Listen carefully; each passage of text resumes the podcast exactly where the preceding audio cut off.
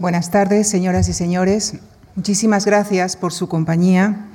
Quisiera eh, agradecerles la generosidad de, todos ustedes por acercarse a la Fundación esta tarde y pedir disculpas a todas aquellas personas que han tenido que marcharse eh, porque lamentablemente no hemos podido acogerles a todos. Muchísimas gracias. Decir que hemos habilitado el salón secundario, la cafetería y lamentablemente no, no hemos podido, como digo, acoger a todos. Em, como ustedes saben, hace 500 años tuvo lugar la Reforma Protestante. Por este motivo nos ha parecido oportuno reflexionar sobre la figura y el tiempo de su impulsor, el teólogo agustino Martín Lutero.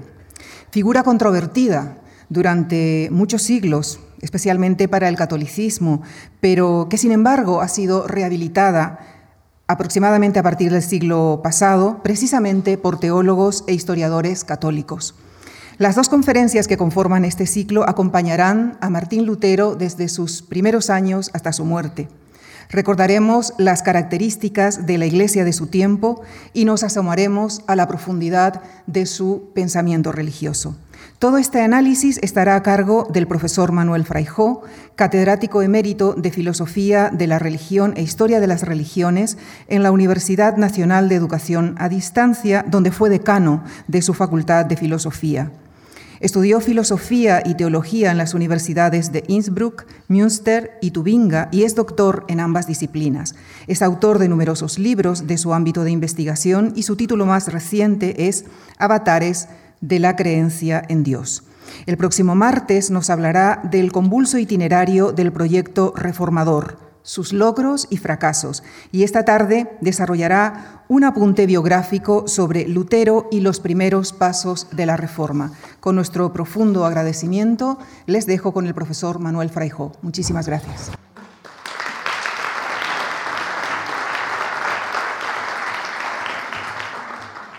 Muy buenas tardes, ante todo, mi agradecimiento a la Fundación Juan Marc, a su director Javier Gomá, por la invitación a hablar estos dos días sobre Lutero y gracias también a Lucía por la generosa presentación que me acaba de hacer.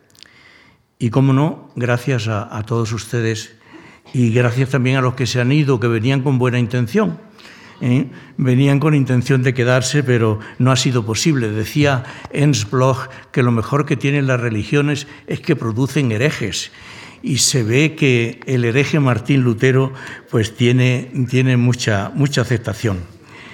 Eh, las dos conferencias van a formar una unidad, en realidad es un repaso de episodios de la vida de Lutero, voy a evocar esos episodios y uno lo desarrollaré con más amplitud, por ejemplo, hoy el primero, eh, que lo titulo La imagen de Lutero en la investigación católica y una primera aproximación a su época.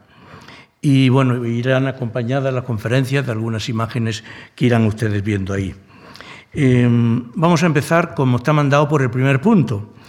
Y mm, yo creo que como una conferencia no tiene por qué ser em, una película de suspense, pues voy a comenzar diciendo lo más importante al principio, contrariando así las normas elementales de la retórica y de la oratoria.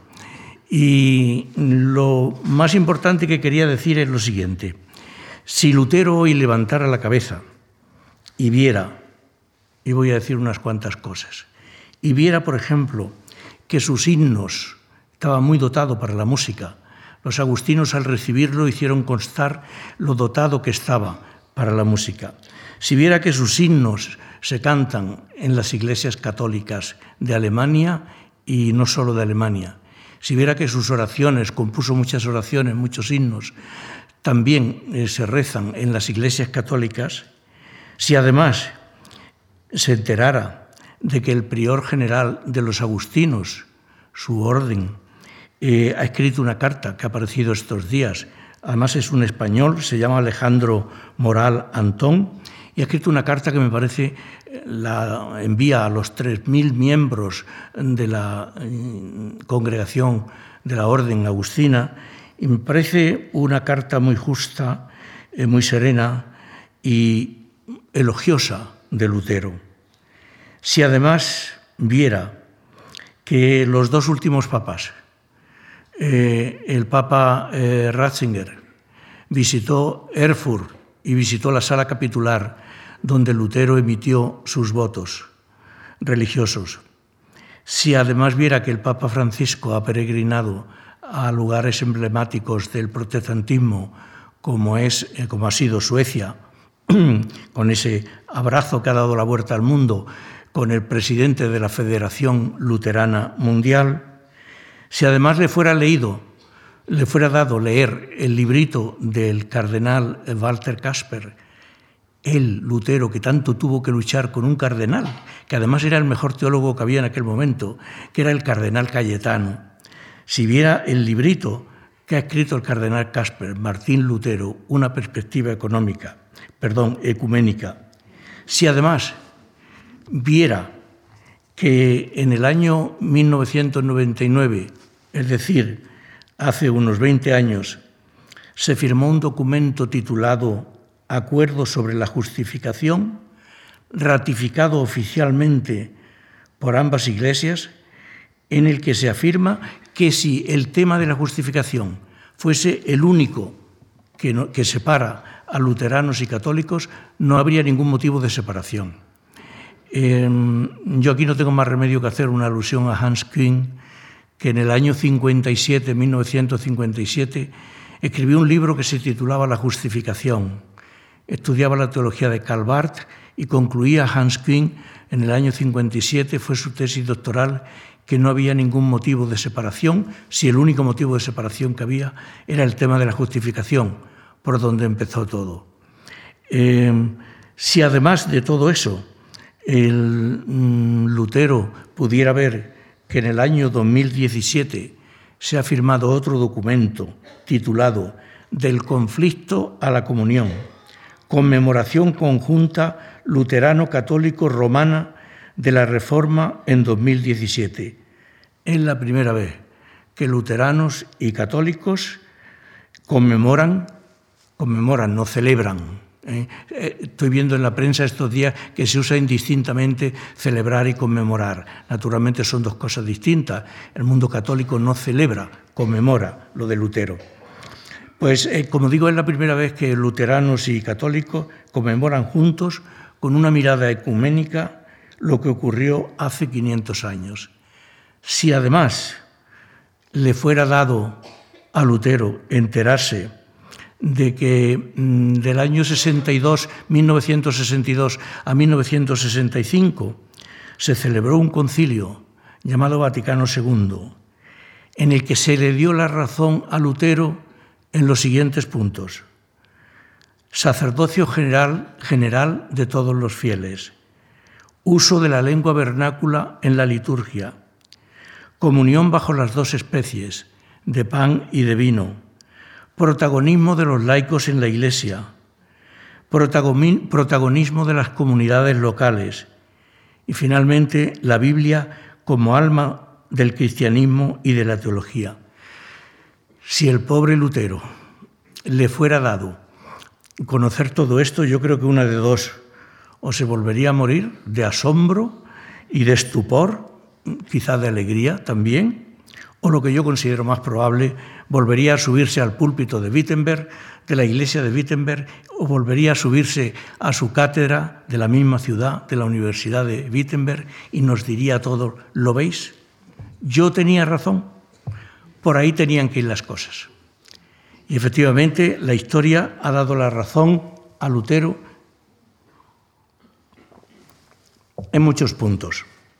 Dicho esto, que me parece que es lo más importante que tenía que decir, vamos a descender un poquito y vamos a los detalles. Y el primer detalle que les quiero decir es que el tema de Lutero es muy amplio. Mm, las obras completas de Lutero son, forman 127 volúmenes.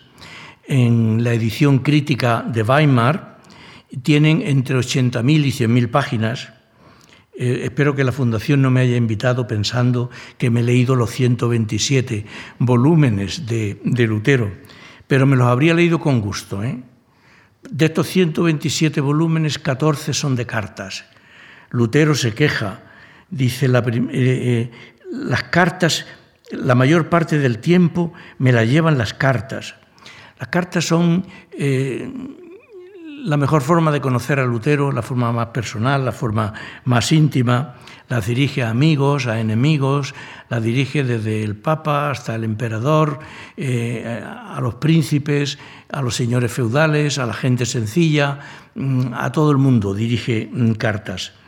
Y al mismo tiempo, eh, bueno, todo esto naturalmente fue posible por la imprenta. Lutero dice que la imprenta fue un regalo divino y a él se le considera la primera estrella mediática de la historia. Hay muchos historiadores que lo definen así como la primera estrella mediática de la historia. Em, además de las cartas, están las charlas de sobremesa. Eh, estos forman seis volúmenes, no fueron escritas por Lutero, sino que Lutero era muy aficionado, eh, Lutero necesitaba estar en compañía, necesitaba estar con los amigos, necesitaba estar con la gente, y entonces tenía largas sobremesas con invitados algo que por lo demás era bastante frecuente en la época. Eh, yo recuerdo, por ejemplo, cómo eh, Kant también tenía eh, sobremesas largas y Hegel cuenta las sobremesas que tenía con el cultus minister de Prusia, donde discutían muy acaloradamente si el cristianismo duraría todavía 30 o 50 años. Hegel se apuntaba a los 50 generosamente. Quiero decir que era una costumbre eh, lo de las charlas de sobremesa. Las, eh, estas charlas de sobremesa, que como digo no están escritas eh, por Lutero, pues los historiadores las consideran como reuniones de, de amigotes, dicen, están escritas en un estilo muy libre, muy desenfadado, un poco groserillo a veces, eh, con comentarios muy machistas. Solo había varones en estas charlas y de sobremesa circulaba bastante el vino, circulaba la cerveza y entonces pues la gente se alegraba y bueno, pues no todo lo que se decía eh, pues era lo que nosotros entenderíamos hoy por políticamente correcto. Eh, las charlas se, extienden desde 1929 hasta el año de la muerte de Lutero, desde 1529 a 1546. Eh, a estos grupos, a este grupo se le denominó Camarilla de Comensales Agustinos. Por cierto, eran todos admiradores incondicionales de Lutero, por eso las charlas de sobremesa son grandes elogios de Lutero. Por cierto que el apellido del padre de Lutero era Luder, con D, pero Lutero adoptó el nombre griego de Eleuterios, que significa hombre libre, significa libre, y pero solo lo usó unos cuantos meses. Enseguida pasó a utilizar Luther en alemán, pero que sigue significando naturalmente hombre libre. Fue Lutero un escritor compulsivo, es una de sus características. Consideraba como una misión apostólica suya el escribir, em, sobre todo antes de casarse, claro. Eh, escribió comentarios a libros del Antiguo Testamento, empezó siendo profesor de Biblia del Antiguo Testamento, después escribió comentarios a los Gálatas y a los Romanos, sobre todo, que eran sus dos textos preferidos. Hizo un comentario precioso, el, día, el próximo día hablaremos de él, comentario al Magnificat y, bueno, a, muchos libros del, del Nuevo Testamento. El ritmo de su producción, como digo, fue disminuyendo a medida que nacieron sus seis hijos. Pero esto ocurrió tarde. Lutero se casó en 1525. A propósito de los libros y los hijos, yo me acuerdo cómo presencié una vez en, Tubinga un, saludo entre Hans Kühn y Jürgen Moltmann. Jürgen Moltmann, teólogo eh, protestante, casado con hijos, y Hans Kühn célibe sin hijos. Y Molman le dijo, claro, tú escribes más libri que yo porque no tienes libri. Escribes más libros porque no tienes hijos. Y es verdad. En el caso de Lutero esto también se dio. Cuando empezaron a nacerle los seis hijos, disminuyó su ritmo de, de producción. Pero, pero, admírense, entre 1500 y 1530, Lutero publicó el 20% de los textos editados en Alemania. De todo lo que se publicó en esos 30 años en Alemania, el 20% era de Lutero. Y además se queja de muchas ediciones piratas que le hacían, se queja del mal papel que le ponían los libreros, se queja de la impresión defectuosa y se queja de los honorarios o como se diga, de, los ingresos, digamos, gigantes de los eh, editores o impresores que tenía. En realidad, no tenía mucho motivo para quejarse de esto porque nunca aceptó nada a cambio de sus libros, cosa que ponía muy nerviosa a su mujer, Catalina de Bora, cuando ya empezaron a nacer los hijos y empezaron a tener estrecheces económicas. Decía, ¿por qué no cobras por tu trabajo? ¿Por qué no cobras por los libros? Pero Lutero esto nunca lo hizo, nunca cobró. Eh, con todo esto que les estoy diciendo, estoy diciendo algo para mí al menos muy importante, y es que la reforma, Lutero y la reforma, favorecieron muchísimo la, motivación a la lectura, en una época en que solo en algunos territorios de mayor tamaño se había superado lo que se llamaba el umbral revolucionario del 10% de la población capaz de leer y en menor proporción, siempre ha sido así, capaz de escribir. Eh, por eso no es extraño que, que Erasmo dijera, la causa de Lutero es la causa de las ciencias. Saber leer favorecía las ciencias y el estilo eh, antidogmático de Lutero también favorecía las ciencias. Entre paréntesis, también Carlos Marx dijo que Lutero era el economista alemán más antiguo por su crítica a la usura y a la codicia. Uno, por tanto, de los grandes méritos de Lutero y la Reforma fue, y a mí no me parece de los menores, aunque no sea religioso, mm, fue el retroceso del analfabetismo en Alemania. El incremento de la producción bibliográfica, Lutero escribía de todo, libros, panfletos, octavillas, y además a Lutero le respondían, a su vez, con libros, con panfletos, con octavillas. Todo esto invitaba muchísimo a la lectura, favoreció muchísimo la lectura.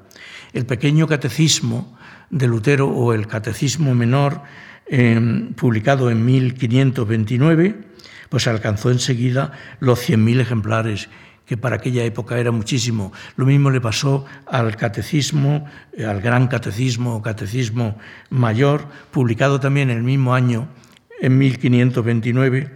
Este iba dirigido a los adultos y al clero en general el pequeño catecismo era para los niños y para la gente sencilla. Em, y la traducción de la Biblia al alemán, de la que nos habló el, martes pasado eh, el director de la Fundación, Javier Gomá, pues conoció cinco ediciones en muy poco tiempo y conoció 430 ediciones entre los años 1522 y 1546, fecha de la muerte de Lutero, y algunos en lugar de 430 ediciones hablan de 2.000 ediciones. Se puede decir que la traducción de la Biblia, la traducción hecha por Lutero, de la Biblia al alemán, modificó por completo el cristianismo en Occidente en su totalidad. Y no estoy exagerando. Lutero lo dice de una forma muy gráfica. Dice, yo sé traducir, ellos no.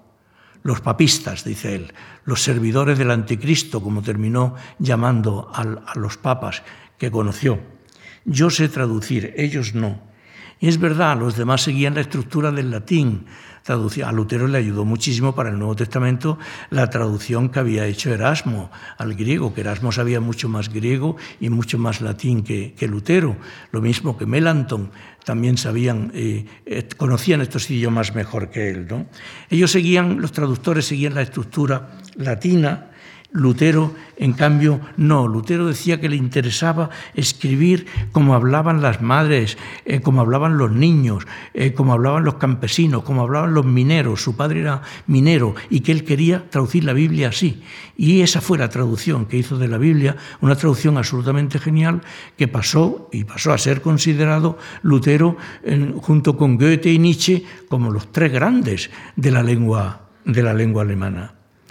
Lutero pensaba, además, que esa traducción era muy necesaria, la traducción de la Biblia, y acercar la Biblia al pueblo, porque él decía, la gente practica mal la fe, la practica mal porque cree mal. Por tanto, Lutero quiere una teología nueva, favorecer la teología. Para que la gente pueda practicar bien, tiene que conocer bien. Lo dijo de una forma muy bonita eh, y muy lograda, más que bonita, lograda. Lo dijo Hegel. Hegel, y yo creo que esta frase mm, podía ser también de Lutero. Hegel dice, el cristiano dice la verdad, pero no sabe lo que dice.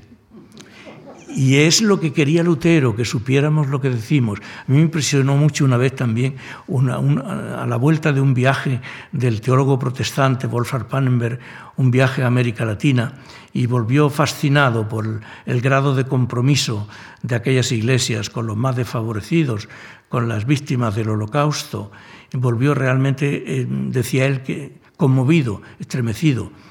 Pero añadía, eso está muy bien, pero si se les pregunta qué es el cristianismo, enmudecen. Y Pannenberg pensaba que el futuro del cristianismo depende también de que sigamos sabiendo qué es el cristianismo y que por tanto la teología es algo irrenunciable. Eh, Lutero decía algo así como, dime la teología que tienes y te diré la clase de creyente eh, cristiano que eres y la teología que encontró Lutero dejaba mucho que desear. Por eso no nos puede extrañar que intentara reformarla.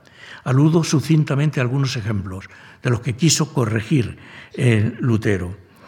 Él se crió en el ambiente de lo que se llamaba la devoción moderna, mm, que era una espiritualidad que revalorizaba mucho la afectividad, el sentimiento, la piedad sentida, eh, algo muy propio de la escuela franciscana. Eh, es una espiritualidad que prefiere sentir a definir, lo que decía el Kempis, no te, eh, esfuerces tanto en definir, sino en sentir. Pero claro, si nos quedamos sin definiciones estamos perdidos. El cristianismo no puede subsistir sin definiciones. Eh, eh, los dogmas son definiciones, son compendios, resúmenes, pero resúmenes necesarios y fórmulas que la gente se aprendía de memoria. Y lo que pasa es que esos dogmas pueden ser expuestos de una manera no dogmática, pueden ser expuestos argumentativamente, pero naturalmente las definiciones, los dogmas es algo que necesitan todas las religiones y también el cristianismo. Lutero se encontró con una piedad muy individualista, el fundador de la, de la devoción moderna se llamaba Gerardo Grote y no quiso ni siquiera ordenarse de sacerdote. Se sentía indigno, se ordenó únicamente de diácono para poder predicar. Le daba pavor ordenarse de sacerdote y tener que escuchar, por ejemplo, confesiones. La misa había perdido su carácter comunitario. Las lecturas eran ahogadas por la música leía, se leía en latín y mientras sonaba el órgano. Nadie se enteraba de nada. La palabra no contaba. De ahí que Lutero vaya a insistir tanto en la palabra. Y para él la palabra, ante todo, la palabra de la Biblia, la palabra bíblica. Eh, la gente, por tanto, no se enteraba de nada. Se trataba solo de mirar. Y mirar es muy bonito. Platón tiene unos textos sobre mirar y sobre la dignidad de la mirada, unos textos preciosos. Mirar es muy bonito, pero claro, también está el oído. Y, también es necesario, eh, fides es audito, que decía San Pablo, la fe entra por el oído. Era necesario, por tanto, revalorizar la palabra. Eh, como se trataba de mirar, pues se recomendaba que el sacerdote elevara la sagrada forma, la elevara tres veces para que la gente la pudiera contemplar. Eh, enseguida surgieron los abusos, ¿cómo no? Muchas personas pagaban para que el sacerdote elevara una vez más la sagrada forma, se corría de altar en altar para coger el momento de la elevación, para sorprender al sacerdote en el momento de la elevación. Surgieron lo que se llamaba los altaristas, que eran curas que solo se sabían la misa de memoria y la decían y la gente iba de altar en altar. En algunas catedrales surgieron de pronto, se dice, 220 altares laterales donde la gente iba a escuchar, eh, iba sobre todo a, ver la elevación. de, de la misa. La gente además quería vivir en parroquias pequeñas porque se suponía que como había que dividir el fruto de la misa entre todos, si eran pocos cabían a más. Entonces se vivía, se prefería vivir en parroquias pequeñas. Era creencia común que el día que se asistía a misa no se envejecía, imagínense, qué enorme ventaja. Eh, ni se quedaba uno ciego, ni se moría de muerte repentina.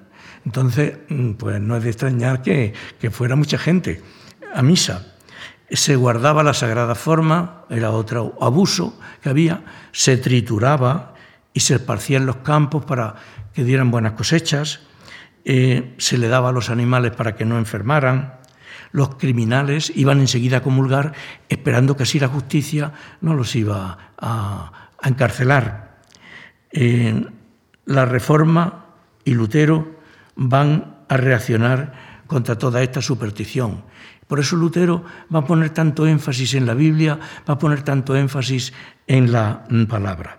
Y permítanme, para terminar este primer punto, los demás prometo que no van a ser tan largos, eh, quiero terminar eh, con dos elogios, uno para Lutero y otro para el cristianismo, su religión. Eh, primero, elogio de Lutero. El Lutero, en esto hay unanimidad, no es porque yo le tenga un afecto especial, que se lo tengo además, eh, fue un hombre excepcional. Yo creo que a veces la especie humana se luce y este fue uno de esos casos. Fue un caso impresionante. Con esto no quiero ni absolutizar ni canonizar a Lutero, cosa que no se debe hacer. Eh, en su vida, como en la de todos, hay luces y sombras ninguno de nosotros resiste la presencia de las cámaras enfocándolo permanentemente. Todos tenemos lados oscuros, Lutero tiene lados oscuros, los veremos, pero yo diría que en conjunto eh, mm, predominan en Lutero los lados positivos sobre los lados oscuros. Em, Thomas Mann dice, definiendo a Lutero, dice, era un bárbaro de Dios con bobina, con bobina cerviz. Y Lutero mismo dice de sí mismo, soy un sajón, un rústico y duro sajón. Era de Sajonia. Y es verdad, las dos cosas le pegan. Era un rústico, como dice, rústico y duro sajón. Eh, lo que yo no haría nunca es repetir, se hizo clásico, es un buen libro, pero, pero muy en contra de Lutero, del padre de Nivre. Dice Lutero, es un, era un dominico. Lutero, en ti no hay nada de divino. Bueno, eso en primer lugar no se puede decir de nadie, ¿no? Pero mucho menos, mucho menos de Lutero. Yo iría más bien con otro dominico, al que todos hemos admirado mucho y hemos querido mucho, el padre Congar. Dice, Lutero no es el Evangelio, lo importante es ir hacia el Evangelio juntamente con, él, con Lutero. Yo creo que es difícil decirlo mejor mm, de lo que lo dijo el, padre Congar. Congar cree que Lutero fue un innovador doctrinal, sin duda, fue un batallador, sin duda también, fue un subversivo, fue un seductor, fue un visionario. Todas estas cosas lo fue. No es de extrañar que 500 años después de su muerte, pues estén ocurriendo las conmemoraciones Mm, que están ocurriendo y las celebraciones que están ocurriendo. Em, he empezado por eso diciendo lo más importante, todos los avances que se han dado en la teología ecuménica. Hans Kühn, al que ya he citado a propósito de la justificación, tiene un libro eh, muy bonito que se llama Grandes Pensadores Cristianos. Y entre esos grandes pensadores cristianos, como no, eh, está Lutero, no podía faltar Lutero. ¿no? Y él le dedica un capítulo y le atribuye con razón a Lutero un cambio trascendental de paradigma. Lutero, dice Hans Kühn, supo captar como nadie los apasionados anhelos religiosos de su tiempo. Todo el mundo, dice, hablaba de la necesidad de una reforma incapite et in membris, en la cabeza y en los miembros, en el papado y en los creyentes de a pie. Pero dice que infaltaba el genio religioso que la encarnara. Y ese genio religioso que encarnó la reforma eh, necesaria fue Lutero. La palabra reforma está ya en el Antiguo Testamento. La palabra reforma la utilizó Jesús de Nazaret. Cuando habla de la conversión, Jesús, cuando invita a la conversión, en realidad lo que está diciendo es que haya una reforma de vida. Y había una frase muy antigua que siempre se decía que era Ecclesia semper reformanda. La Iglesia siempre tiene necesidad de reforma. Por tanto, Lutero no fue ni muchísimo menos el primero que habló de la reforma. Eh, vean, en el año que nace Lutero, en 1482, toda Europa era católica y obediente al Papa de Roma. 63 años después, cuando muere Lutero, murió a los 63 años, casi la mitad de Europa se había separado de Roma. Por supuesto, no fue solo Lutero. Fue decisivo el apoyo de los príncipes alemanes y fue decisivo el hartazgo total que tenía Alemania con los famosos gravámina, las cargas económicas que Roma imponía al, al pueblo alemán, las injerencias de Roma, la cultura alemana, querían profundamente el sentimiento nacionalista alemán. Eran demasiadas exigencias financieras y demasiado desprecio por parte de Roma para Alemania, que ya entonces pues, era probablemente la nación más culta de, de Europa. Además, Lutero nace en Turingia, Eisleben se llamaba su pueblo, pueblecito muy pequeño, y nace en el Sacro Imperio Germánico, que en ese momento era un mosaico de estados y ciudades libres sin una autoridad común. Aquello era un auténtico desastre, todos en guerra contra todos. Es una época bisagra entre la sociedad medieval y una realidad europea nueva. En parte Lutero será fruto de ese cambio. Solo desde la tensión, creo, entre la Edad Media y la Edad Moderna es posible entender a Lutero y es posible que surja una figura como Lutero. A mí me recuerda esto lo que eh, mm, Ortega y Gasset decía de Nicolás de Cusa. Nicolás de Cusa, eh, hombre puente entre la edad eh, media y, la edad moderna, hombre del siglo XV, y mm, decía Ortega y Gasset que le encantaba Nicolás de Cusa, y decía, Nicolás de Cusa era un hombre que bizqueaba, que estaba bizco. ¿Qué quería decir?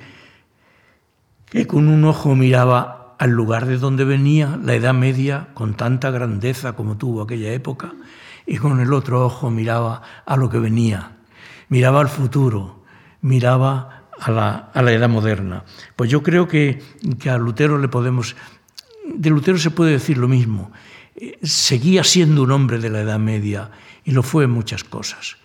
Pero al mismo tiempo oteó nuevos horizontes, se dio cuenta de lo que venía. Había además un conflicto grande entre los príncipes y los restantes estamentos. El derecho de elección, por ejemplo, del emperador era ejercido por los siete príncipes electores. Ellos, ellos, lo elegían y después el Papa lo coronaba. Y estos siete príncipes electores, de ellos, tres eran arzobispos, obispos o abades que a su vez también eran elegidos por Roma, tenían que ser elegidos y confirmados por el Papa. Por cierto que aquí nació el nombre de protestantes, que tanto éxito ha tenido después. Hablamos del protestantismo. Eh, naturalmente, el protestantismo tiene distintas tradiciones. Una es la tradición luterana, otra es la tradición calvinista, otra es la tradición anglicana, otra es la tradición anabaptista. Pero el nombre de protestante, de, protestantismo, viene de que en la segunda dieta de Espira, los príncipes protestantes que estaban en minoría protestaron porque se les negaron algunos derechos que ya se les habían concedido en el 1526 en la primera dieta de Espira. Entonces pasaron a llamarse protestantes porque formularon allí una protesta eh, muy fuerte. Las personas, para terminar este elogio de Lutero, eh, yo creo que no somos, creo que lo he dicho, que no somos solo lo que hemos sido en determinados momentos de nuestra vida, sino lo que hemos llegado a ser. Yo creo que esto es muy importante. ¿eh? No medir a nadie por una instantánea de un momento quizá oscuro de su vida, sino tener en cuenta lo que decía Hegel, la verdad es el todo. Y la verdad de las cosas finitas, añadía, es su final. Y el final de Lutero, lo veremos el próximo día, fue un final bastante ejemplar. Y lo que ha llegado a ser Lutero para la humanidad me parece que es eh, un, auténtico regalo. Como digo, con, sombras. ¿eh? Eh, la, mayor sombra que hay, la anticipo, aunque hablaremos de ella despacio el próximo día, la mayor sombra que hay en la biografía de Lutero es la guerra de los campesinos, la rebelión de los campesinos. A esto se le ha llamado Die Leiche im Schrank des Protestantismus, el cadáver escondido en el armario del protestantismo es lo más duro que ocurrió probablemente, aunque ya veremos también lo complejo que fue todo eso, pero no cabe duda que eso marcó el declive de Lutero, eso y su matrimonio. Esas dos cosas ocurridas en el mismo año, en 1525, marcaron el declive de Lutero, iba yo a decir que a partir de ahí Lutero no levantó cabeza, eso sería una exageración, pero no cabe duda que Lutero lo notó mucho. Eh, segundo elogio, ya muy breve, es para el cristianismo. Digo muy breve porque no lo necesita. Yo creo que no cualquier religión hubiera podido integrar a una figura eh, como Lutero, una figura de la grandeza, de la peligrosidad también de Lutero. Solo una religión como el cristianismo, muy curtida en teología, en filosofía, con una identidad muy lograda ya en aquella época, con una identidad lograda a lo largo de siglos, podía sufrir la alteración, ¿eh? porque fue una alteración tremenda, la alteración que significó Lutero. Y no solamente sufrir la alteración que significó, sino enriquecerse con la alteración que supuso Lutero. Lutero hizo que el catolicismo se convirtiera en cristianismo.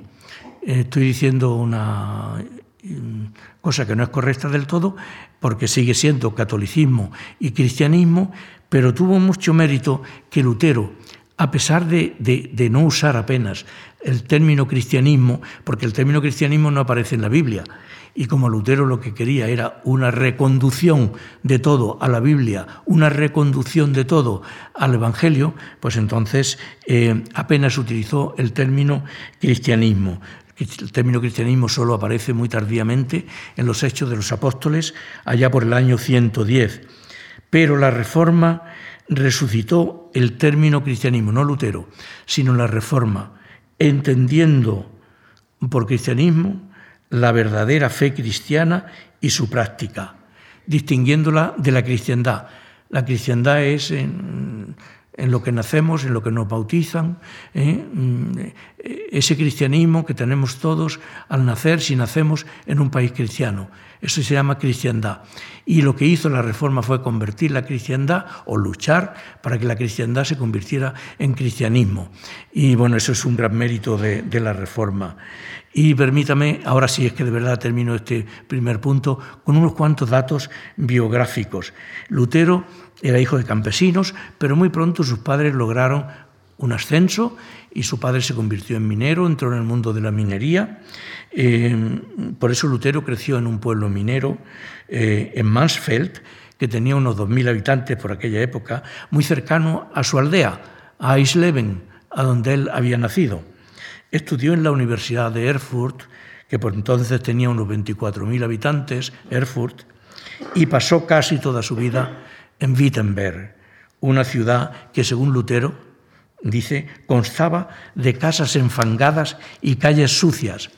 La familia de Lutero eran ocho hermanos, Lutero era el mayor, el primogénito, y su familia cuidó mucho la formación de Lutero, también por motivos, entre comillas, egoístas, porque querían mm, que fuera abogado para proteger el negocio familiar de la minería, que estaba muy puesto en cuestión.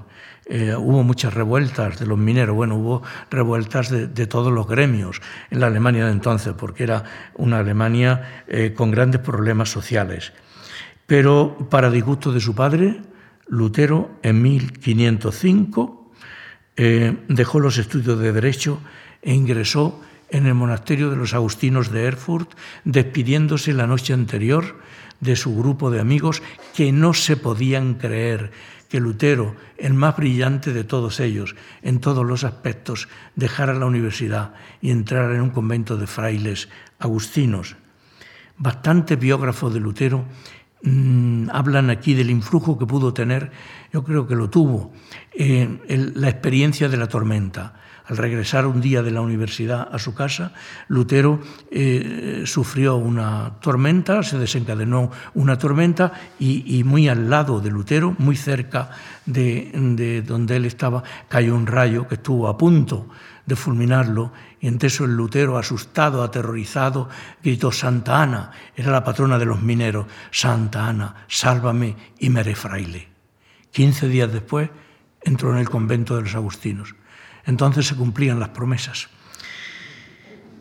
Mm, dentro de la orden agustina recibió el influjo de un hombre que fue crucial en su vida, aunque no terminó del todo bien con él. Eh, Juan Staupitz se llamaba, que es el artífice de la creación de la Universidad de Wittenberg, que bueno, no fue creada para Lutero, pero en realidad mmm, debió su auge a Lutero apenas había estudiantes y en el momento que Lutero eh, asumió la cátedra de Biblia empezaron a llover estudiantes de todas partes de Alemania a la Universidad de, de Wittenberg. En esta época en la que Lutero entra en el convento eh, fueron días para él duros. Eh, tengan en cuenta que es una época de, de grandes catástrofes, es una época de grandes epidemias de peste. Lutero era un hombre eh, de grandes escrúpulos, era una época que creía en el demonio a pie juntilla. Si uno va a Wartburg, donde estuvo Lutero, donde tradujo eh, la Biblia al alemán, le enseñan todavía allí una señal que hay en la pared y se dice, mira, ese Lutero le arrojó un tintero al demonio. Y mira, esa es la señal. Eh, se basan en que Lutero tiene una frase que dice, venceré al demonio por la tinta. Pero claro, a lo que se refería Lutero es que iba a vencer al demonio eh, por, la escritura, por sus libros, por su obra, la tinta pero no tirándole tinteros al demonio. Pero bueno, también están bien los mitos y las fábulas y todo eso, ¿no? Eh, como digo, dentro de la orden, Staupitz, Juan Staupitz, enseguida convenció a Lutero de que se doctorara en teología. Y Lutero terminaría diciendo, todo lo debo a Staupitz. Y hay que decir que Lutero se ganó un merecido prestigio dentro de, la orden de los agustinos y muy pronto ocuparía el puesto de Staupitz en la universidad y mmm, lo iremos viendo después. Punto segundo. Martín Lutero hoy, en, en, en, el 2017, lo que les decía al principio del abrazo del Papa Francisco con el presidente de la Federación Luterana Mundial. Eh, pobre Papa Francisco, también esto le ha traído bastantes sinsabores. Si se meten en las redes, son tremendas las críticas que le hacen por haber ido a Suecia, haber ido a la Catedral Luterana de Lund, haberle dado, haberse dado un abrazo con el, con el presidente de la Federación Luterana, haber tenido una celebración ecuménica con él, conmemorando los 500 años de la reforma eh, luterana. El presidente, digo, entre el Papa y el presidente de la Federación Luterana Mundial, Munib Yunam. Lo digo por si hay algún protestante, algún luterano en la sala. Después de firmar una declaración conjunta muy bonita, si se meten en las redes y ponen declaración conjunta del Papa Francisco eh, con el presidente de la Federación Luterana Mundial, pues enseguida está esta declaración que es muy bonita. Y bueno, pues el Papa, después de firmar esta declaración, reconoció tres cosas que le han traído muchas críticas, pero modestamente pienso que ninguna de ellas, eh, que no es merecedor de ninguna de ellas. Lo primero que dijo el Papa, pues la intención reformadora, bien intencionada de Lutero. Lo primero que hizo fue salvar, como San Ignacio decía, que lo primero es salvar siempre la proposición del prójimo. Están más dispuestos a salvar que a condenar. Esto vale para todo en la vida. Entonces, el Papa dice que Lutero fue un hombre reformador y bien intencionado. Punto segundo de las cosas que dice la corrupción desmedida de la Iglesia a la que se enfrentó el monje Agustino. La recalca, la reconoce humildemente el Papa Francisco. Y tercero, el inmenso regalo, dice, que Lutero hizo a Alemania y al, y al mundo al traducir la Biblia al alemán. Literalmente, dice el Papa, Lutero llevó la Biblia a la gente. Y tenía razón el Papa con las tres cosas. Con esta última, en la Alemania de entonces circulaban unas 6.000 Biblias en alemán para unos 15, unos dicen que había 15 millones de habitantes en esta época en Alemania, otros hablan de 20 millones de habitantes. Pero bueno, pues eran, eran muy pocos. Esta no era, desde luego, la primera traducción que se hacía al alemán de la Biblia. Eh, había habido otras antes, pero desde luego ninguna alcanzó eh, la grandeza que tuvo esta traducción. Y también el Papa Benedicto XVI, el Papa emérito Benedicto XVI, visitó en el año 2011 en la sala capitular del convento de los Agustinos en Erfurt, donde Lutero emitió sus votos monásticos.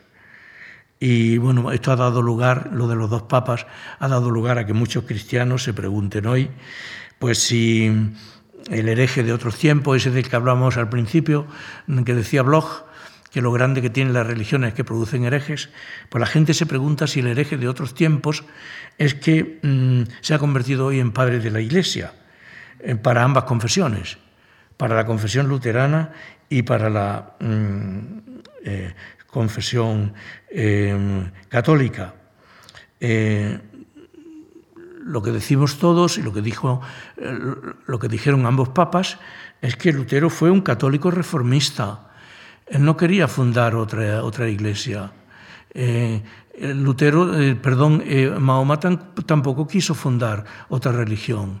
Quiso reconducir a las religiones del libro a sus orígenes, pero tampoco quiso fundar. Resultó ser el fundador del Islam, como Lutero resultó ser el fundador del luteranismo, el fundador de la Iglesia protestante, pero hay que decirlo contra su voluntad, contra la voluntad de Lutero. Realmente si uno va viendo, iremos viendo los distintos episodios, es que las cosas a veces vienen así.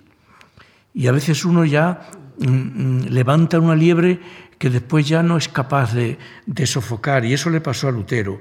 Yo creo que hubo un cúmulo de torpezas a repartir, yo creo que equitativamente, entre Roma y Wittenberg, porque Lutero también tuvo bastante culpa de lo que ocurrió, un cúmulo de torpezas que dio lugar a la división que hemos sufrido durante, y bueno, y que seguimos sufriendo en algún sentido todavía. ¿Por qué peregrinan hoy los papas a, a lugares emblemáticos del protestantismo para conmemorar esta fecha? Bueno, ya, ya, ya lo he dicho, existe un notable consenso reconocido también por los papas. ¿Por qué no lo van a reconocer? Eh, un notable consenso en que Lutero pertenece a los hombres decisivos eh, que hemos tenido en, en los últimos siglos. Y este reconocimiento yo creo que es justo que lo hagamos porque ha tardado mucho en llegar. ¿eh? No es sencillo pasar del insulto al elogio. Y no habría que reprochar a los papas que hayan pasado del insulto al elogio. En realidad ha sido, como dijo Lucía antes, un, siglo, un logro del siglo XX. Eh, todavía a comienzos del siglo pasado, del siglo XX, el mundo católico calificaba a Lutero de corrupto, de neurótico, de monstruo sagrado, de dragón mitológico y de otras cosillas, ¿eh? no, no más suaves. Eh, han sido teólogos e historiadores católicos posteriores quienes han rehabilitado, hay que hablar de rehabilitación, quienes han rehabilitado al incómodo reformador. De nuevo, el gran teólogo Dominico Congar, que terminó siendo cardenal de la Iglesia, lo considera lo cito literalmente, dice, es uno de los mayores genios religiosos de la historia. De esto no hay la menor duda. La experiencia religiosa de Lutero fue abrumadora y captó lo religioso y lo que es la entraña eh, de lo religioso lo captó como poca gente. Pero mmm, Congar dice, uno de los mayores genios religiosos de la historia, y lo situó, dice Congar, al mismo nivel que a San Agustín, Santo Tomás de Aquino y Blas Pascal. Y bueno, ya les hablé antes de que hace solo unos meses el cardenal Walter Casper ha escrito ese librito, Martín Lutero, eh, mm, una perspectiva ecuménica en la que también eh, es justo, creo, y elogia eh, a, Lutero. solo una valoración serena y objetiva y justa como la que han llevado a cabo estas rehabilitaciones históricas de autores teólogos católicos. Yo tuve alguno de los más importantes, lo tuve, perdonen la alusión personal, pero lo tuve, Iserlo, que es uno de los grandes historiadores de la, de la Reforma Protestante, y lo tuve de profesor en, en la Universidad de Münster. Pues sin estos historiadores católicos, sin el inmenso trabajo bien intencionado que han realizado, yo creo que ni el Papa Francisco hubiera encontrado el camino que conducía a Suecia, ni el Papa Ratzinger hubiera encontrado el camino que le condujo a Erfurt. Eso solo fue posible porque mm, hubo investigación, porque hubo estudio, eh, porque hubo desapasionamiento, eh, porque hubo un intento de objetividad. Pero ¿por qué ocurrió todo esto? Vayamos a los orígenes. ¿Qué le pasó a Lutero al principio? Pues bueno, mm, el punto tercero, que lo titulo La justificación por la fe. Eh, ya les decía antes, es conocida la angustia existencial de la época en la que vive Lutero. Es una época de búsqueda, de búsqueda de Dios. Claro, esto hoy es difícil de entender. En una Europa secularizada, cuando uno presenta a una mm, persona tan abrumadoramente religiosa, a una persona con unos escrúpulos religiosos, con un sentido del pecado, eh, como Lutero, pues esto es difícil de, entender, o a lo mejor no tan difícil, porque realmente la, repercusión que está teniendo eh, el, el quinto centenario de la Reforma pues por lo menos nos dice que hay mucha gente todavía que estas cosas le dicen mucho. Las grandes catástrofes naturales que había en aquella época se atribuían a un Dios muy enfadado, a un Dios airado. Dios estaba enfadado y por el pecado de los hombres y por eso nos iba tan mal. Eh, por eso la gran pregunta para Lutero no es si existe Dios o no. Tampoco era la pregunta de su época. Su época estaba convencida de que existía Dios. No había duda ninguna de que Dios existía, sino que la gran pregunta de Lutero y la gran pregunta de su época, solo que Lutero fue el que mejor la formuló, la gran pregunta es, wie kriege ich einen gnädigen? ¿Cómo logro yo un Dios misericordioso? Yo sé que existe Dios, pero ¿me salvará? La salvación siempre ha sido un bien escaso. Las religiones la han administrado de una forma muy raquítica, siempre han amenazado con la condena. Y la salvación ha sido siempre un bien escaso. Y Lutero, en estos momentos, pues mm, eh, está mm, muy inseguro de que ese Dios lo vaya a salvar a él. El Lutero quiere sentir eh, a Dios, está convencido de que existe, pero añade, existe, pero a veces actúa como si fuese el demonio, a él como a nosotros, pues si relacionas a Dios con lo que ocurre, pues surgen muchos problemas. Y bueno, pues él lo hacía también, igual que nosotros, relacionaba a Dios con lo que ocurría. ¿Dónde encontrar a ese Dios misericordioso? Es la gran pregunta de la época y la gran pregunta de Lutero.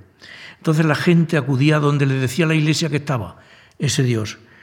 Pues acudía a la penitencia, llenaba las iglesias, acudía, compraba las indulgencias, acudía a las procesiones. Lutero mismo pasaba noches sin dormir, entregado a la oración, al ayuno, a los castigos corporales, a la confesión. Dice que si no hubiera sido por la confesión se habría vuelto loco. Y es muy bonito porque dos días antes de su muerte se confiesa en, Wittenberg, perdón, en Eisleben, se confiesa con el pastor de la iglesia de, de Eisleben, que antes había sido cura y que por la reforma se había convertido al luteranismo, pero Lutero le pidió que lo confesara. Y el pastor protestante, dos días antes de la muerte de Lutero, lo confesó. El Lutero decía que sin la confesión se habría vuelto loco. Y mm, acudió muchísimo a la oración, tiene una definición muy bonita. Dice que la oración es caldear el corazón. Y él lo intentó. Pero mm, él en el fondo lo que buscaba era, lo vamos a ver enseguida, la seguridad, la certeza de la propia salvación.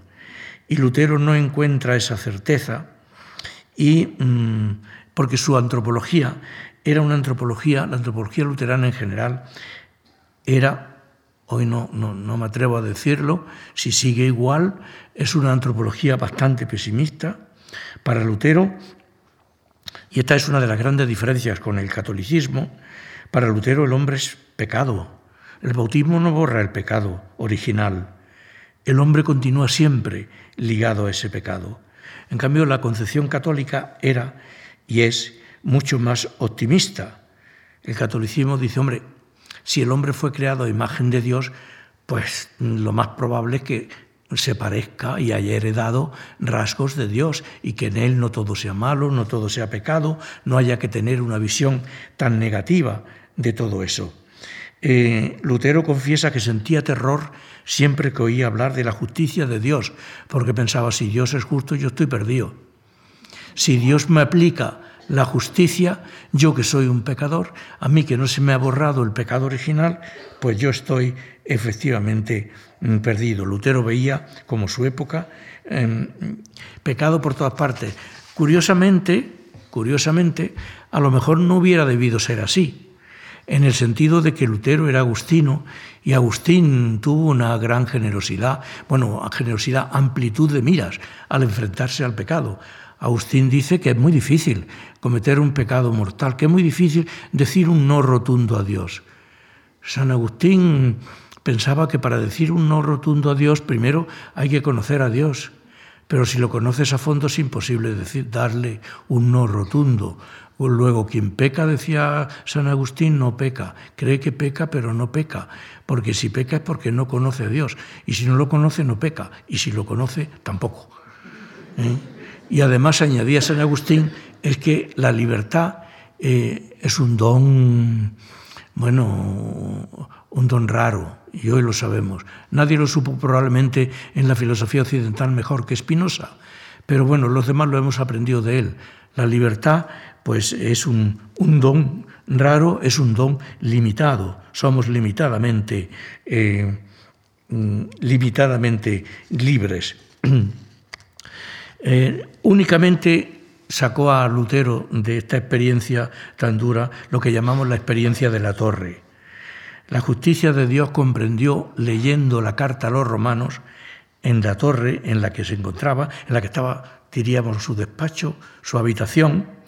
La justicia de Dios comprendió de pronto Lutero no consiste en que Dios procede con nosotros según nuestros merecimientos, la justicia distributiva, que Dios nos dé a cada uno lo que nos merecemos, sino que la justicia de Dios, entendió Lutero, consiste en que Dios nos justifica, en que Dios nos hace justos, em, en que Dios nos santifica por su misericordia y no por nuestros méritos.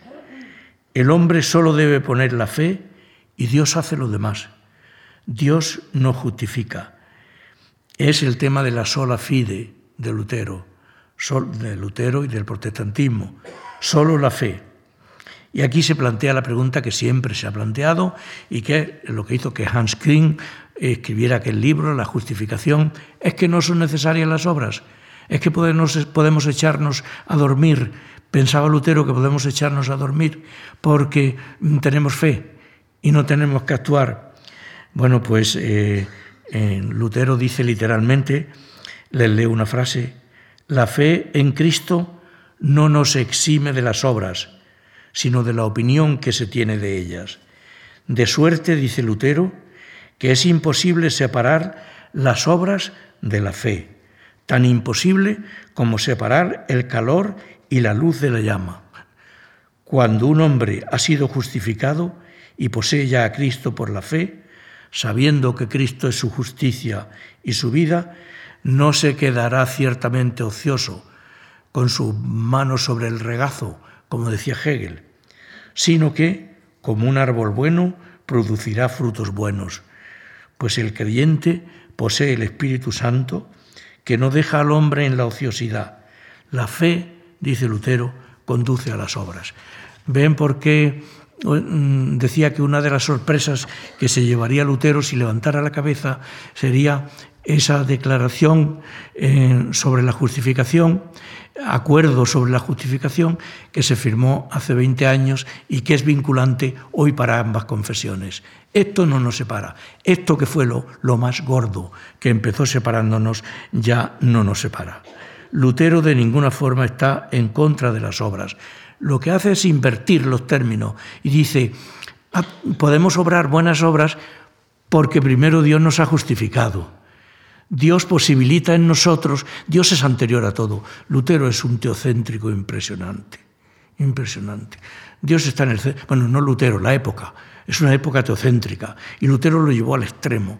Dios está en el centro de todo. Entonces, si podemos ser buena gente, es porque primero Dios está con nosotros y Dios opera que nosotros seamos buena gente. Pero no es al contrario, no es que nosotros podamos presentarnos delante de Dios diciendo, Aquí tienen mi currículum. Todo esto he hecho, mira qué bien lo he hecho. ¿Qué me toca? ¿Qué premio me vas a dar? Lutero piensa que este planteamiento no es cristiano y efectivamente no lo es. No lo es. Lutero lo que hizo fue invertir los términos. Eh, pero desde luego Lutero no estaba en contra de las buenas obras. Esto ha sido reconocido ya, como digo, por la Iglesia católica. ¿Cuándo tuvo lugar esta experiencia de la torre? Que, como he dicho, se llama de la torre porque la habitación donde trabajaba Lutero estaba en, una parte del convento que tenía forma de torre. Pues probablemente ocurrió en el año 1515. Y es verdad que uno se pregunta, y mucha gente se pregunta, hombre, como católico Lutero hubiera tenido, para frenar su angustia, esa angustia que le agobiaba, hubiera tenido pues otras soluciones por ejemplo, recurrir a los medios objetivos de salvación que ponía la Iglesia a su disposición, como por, ejemplo los sacramentos.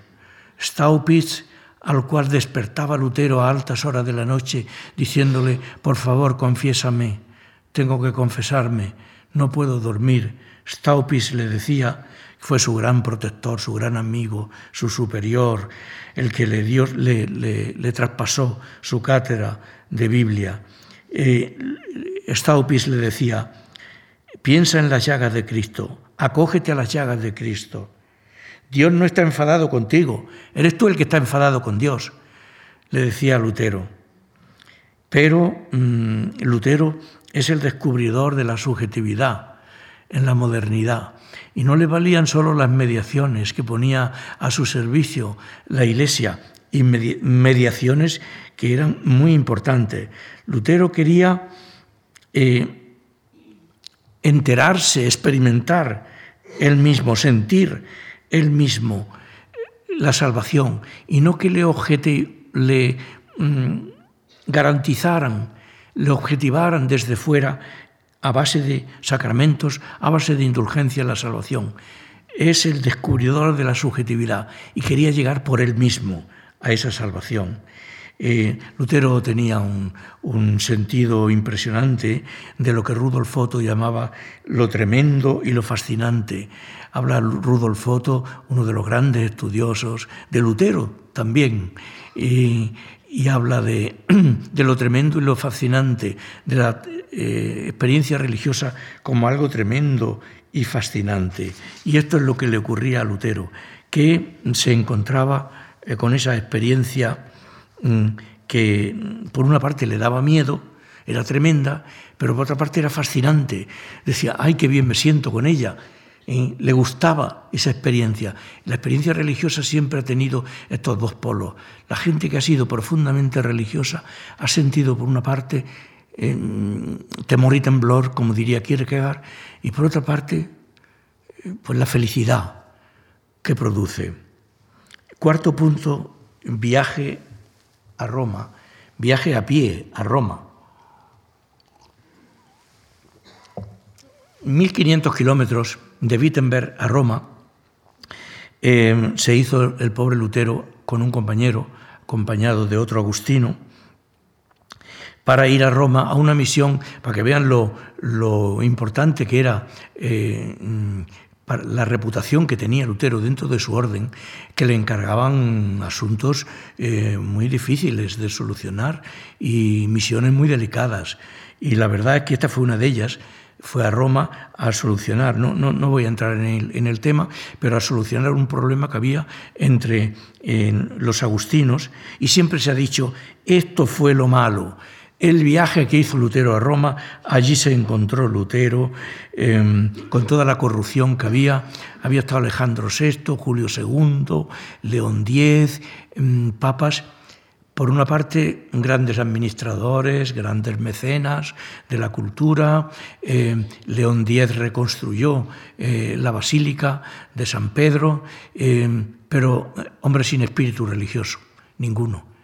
Y se ha pensado durante mucho tiempo que Lutero se separó de la Iglesia porque fue a Roma y vio todos los escándalos de los papas de aquella época. Y que aquí habría que buscar la causa de la reforma y no solamente aquí, sino en la corrupción del alto y del bajo clero, en la iglesia jerárquica en general, en la ignorancia de los fieles de la que hablé al principio, en el punto primero. Estaba reciente la cautividad de Aviñón, el cisma de Occidente, con tres papas nos encontramos de pronto.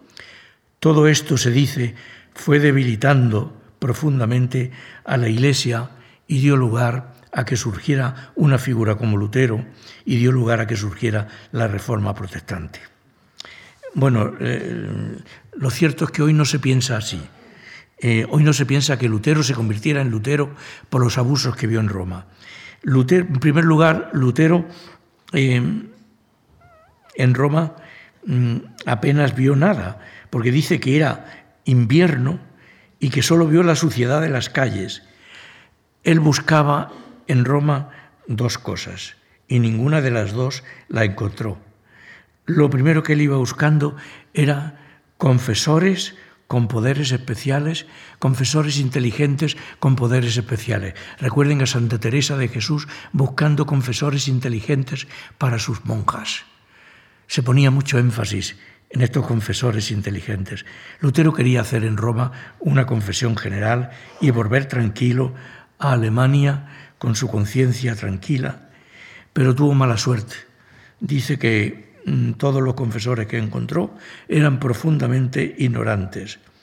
Em, pero él apenas vivió los grandes escándalos, ni los de Julio II, el guerrero, ni los del Papa León X, cuyo lema era un lema muy evangélico. Dice León X, eh, del papado, ya que Dios nos lo ha dado.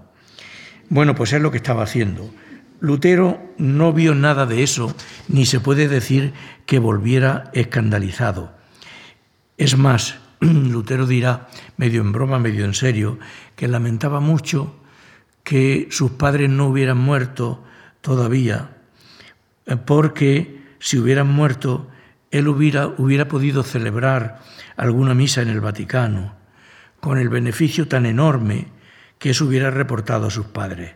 Por tanto, fíjense que, que no. Primero, tenemos aquí un Lutero que todavía cree en las indulgencias, como vamos a ver el próximo día. Y al mismo tiempo, eh, pues un Lutero que mm, cree que celebrando la misa en ese lugar emblemático del catolicismo, pues eso hubiera beneficiado a sus padres. La relación con su superior, con Staupitz, eh, terminó mal, le decía antes, primero porque Staupitz no le apoyó frente al Papa mm, en los momentos eh, cruciales, y en segundo lugar porque Staupitz abandonó la orden de los agustinos y se convirtió en abad benedictino, cosa que mm, eh, motivó una decepción muy fuerte por parte de, de Lutero. Staupitz murió prematuramente, pero mm, acuñó, bueno, no la acuñó él, venía de antiguo, pero la usó mucho una palabra genial en alemán, que es Gelassenheit. Heidegger le ha dedicado un ensayito, Gelassenheit, que significa sosiego, paz, tranquilidad. Y era una palabra clave de la mística eh, renano-flamenca, una, una palabra clave del maestro Eckhart del místico taulero de todos los grandes místicos del momento. Gelassenheit, palabra clave también para Lutero, palabra clave de la Reforma. En plan de broma, el Papa Ratzinger, en un eh, librito que se llama Últimas Conversaciones, habla de la dificultad esta de llegar a una Gelassenheit, de llegar a un sosiego, de estar a solas consigo mismo. Eh, y para ejemplificarlo, cita una frase de un eh, cómico bávaro de Baviera, paisano de Ratzinger, y la frase de este cómico dice, hoy me visitaré a mí mismo, espero estar en casa, aludiendo efectivamente a esa dificultad que tenemos para la soledad. En, cinco minutos termino el punto quinto, que era lo que me había propuesto para hoy. Eh, Lutero y Erasmo, la lucha por la libertad cristiana. Bueno, pues eh, son dos figuras que se iluminan mutuamente y que van a resumir muy bien lo que he dicho hasta ahora. Eh, Erasmo, el gran humanista, Lutero quería a toda costa atraerlo a la reforma, pero la divisa de mm, Erasmo fue ni contra Lutero, era demasiado peligroso Lutero para declararse contra él, ni con Lutero. Eh, se negó a elegir entre Roma y Lutero. Eh, se trató de una, creo yo, de una opción por parte de Erasmo, un gran espíritu de la, del, humanismo.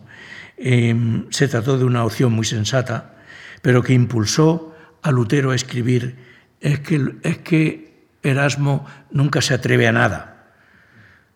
A pesar de este prudente distanciamiento de Erasmo, de Lutero, los franciscanos de Colonia em, divulgaron una frase que se hizo célebre. Le decían a Erasmo, usted puso el huevo y Lutero lo empolló. A lo que Erasmo respondió, sí, pero yo esperaba un pollo de otra clase. En los inicios de la Reforma, Lutero sentía una gran admiración por Erasmo. Erasmo superaba a Lutero en muchas cosas, entre otras cosas en el conocimiento del griego, como les dije antes. Y se esforzó mucho en ganarlo para su causa, no lo logró. Eh, Erasmo dejó meridianamente claro, lo cito literalmente, nunca he tenido intención de reconocer a tu iglesia. Erasmo era consciente de que la otra iglesia, la papista, la que Lutero llamaba papista, la del Papa, tenía muchos defectos. Pero Erasmo dijo, a pesar de todo, no pienso desertar de ella. Y la lucha entre estos dos hombres se dio con dos libritos absolutamente geniales que se titulan así. El de Erasmo, deseoso de marcar sus diferencias con Lutero, escribió un librito que se titulaba De libero arbitrio, en latín, eh, sobre el libre albedrío eh, era una defensa humanista, eh, culta, filosófica, teológica, madura de la libertad. Una libertad que, en opinión de Erasmo, Lutero destruía al permitir que Dios lo invadiese todo. Lo que decíamos antes, el teocentrismo total de Lutero. Eh, la enorme fuerza religiosa de Lutero, este teocentrismo, abrumador, eh, entraba en conflicto con el humanismo eh, de Erasmo. Al reformador, a Lutero le interesaba más la libertad de Dios que la del hombre. Erasmo, según Lutero, era un tibio. Lutero dice, eres un escéptico. De hecho, Lutero le dice, Erasmo, el Espíritu Santo no es escéptico, tenlo en cuenta. Y tenía razón Lutero en esto. Erasmo era un filósofo moral. Estaba convencido de que la moral era lo principal, de que la moral era el asunto principal de la religión. Y a la luz de esta preferencia por lo moral, pues Erasmo no podía admitir lo de la voluntad encadenada de Lutero, el negar la libertad. Si niegas la libertad, no hay imputabilidad ética. Si niegas la libertad, en realidad no existe el hecho moral, no existe la ética. Cuando Lutero leyó este librito, escribió otro que lo tituló un año después del de Erasmo, lo tituló De servo arbitrio, Erasmo de libre arbitrio, Lutero de servo arbitrio, de la voluntad encadenada, sobre la voluntad encadenada. Lutero sostuvo hasta el final que había sido su mejor escrito. Mm, parece que no. Es un escrito breve, 25 o 30 páginas, y mm, lo que sí refleja, y con esto termino, lo que sí refleja es la abismal profundidad de la experiencia religiosa de Lutero. Es la confrontación de la fe religiosa inquebrantable de Lutero con el moralismo racionalista del humanismo de la época y del humanismo de Erasmo. A Lutero le parece, y a lo mejor tenía razón, que Erasmo no se había enterado de nada en el ámbito de la experiencia religiosa. Nuestra salvación, dice Lutero, no puede depender de nuestra libertad, porque nuestra libertad es muy frágil. Si nuestra salvación dependiera de nuestra libertad, nunca íbamos a estar seguros de ella. Y Lutero, lo dijimos antes, quería a toda costa estar seguro de esa salvación. La salvación que Lutero ve en Erasmo, dice, es la salvación del Dios sonriente de los filósofos. Lutero se, ríe de ese Dios sonriente. Lo que él quiere no es un, un Dios sonriente que se aviene bien con todo, sino que lo que Él quiere es el Dios del misterio que nos envuelve, el Dios que es lo totalmente otro, una salvación que no se deja comprar y por las indulgencias, una salvación que tiene que nacer de la experiencia que tuvo Lutero en la torre cuando leyendo San Pablo lee las dos cosas que dice San Pablo. Por una parte dice San Pablo, estamos salvados, y por otra añade, operemos nuestra salvación, pero en este orden, Precisamente porque estamos salvados, porque Dios nos ha salvado, podemos operar nuestra salvación. A Lutero le parece que Erasmo convierte la Biblia en un código eh, moral. Tu Dios, le dice Erasmo, es un Dios adormecido, es un Dios sereno, previsible. El de Lutero, en cambio, es un Dios insoportable, es un Dios que está siempre en la tensión. Y déjenme que diga, Qué días aquellos, qué esplendor para la reflexión filosófico-teológica, qué días aquellos, qué mm, esplendor alcanzó la reflexión sobre la ética, sobre la moral. Con frecuencia se llama a Lutero el primer hombre moderno, el descubridor de la subjetividad. Y Erasmo se dice que fue el primer europeo consciente de serlo Erasmo murió diez años antes que Lutero. Y Lutero, en una de sus andanadas, eh, pensaba que Erasmo había ido directamente al infierno. Eh, supongo, quiero suponer, como uno bien pensado, quiero suponer que lo dijo de broma. Lo cierto es que poco antes de eh, morir el mismo Lutero nos dejó una invitación con la que sí de veras termino, una invitación a la esperanza que dicha en aquel tiempo y en aquella época, pues tiene mucho mérito. Lutero dice, incluso si supiera que mañana va a llegar el fin del mundo, plantaría hoy un manzano. El próximo día continuaremos acompañando a este hereje en su peripecia vital e histórica. Muchas gracias.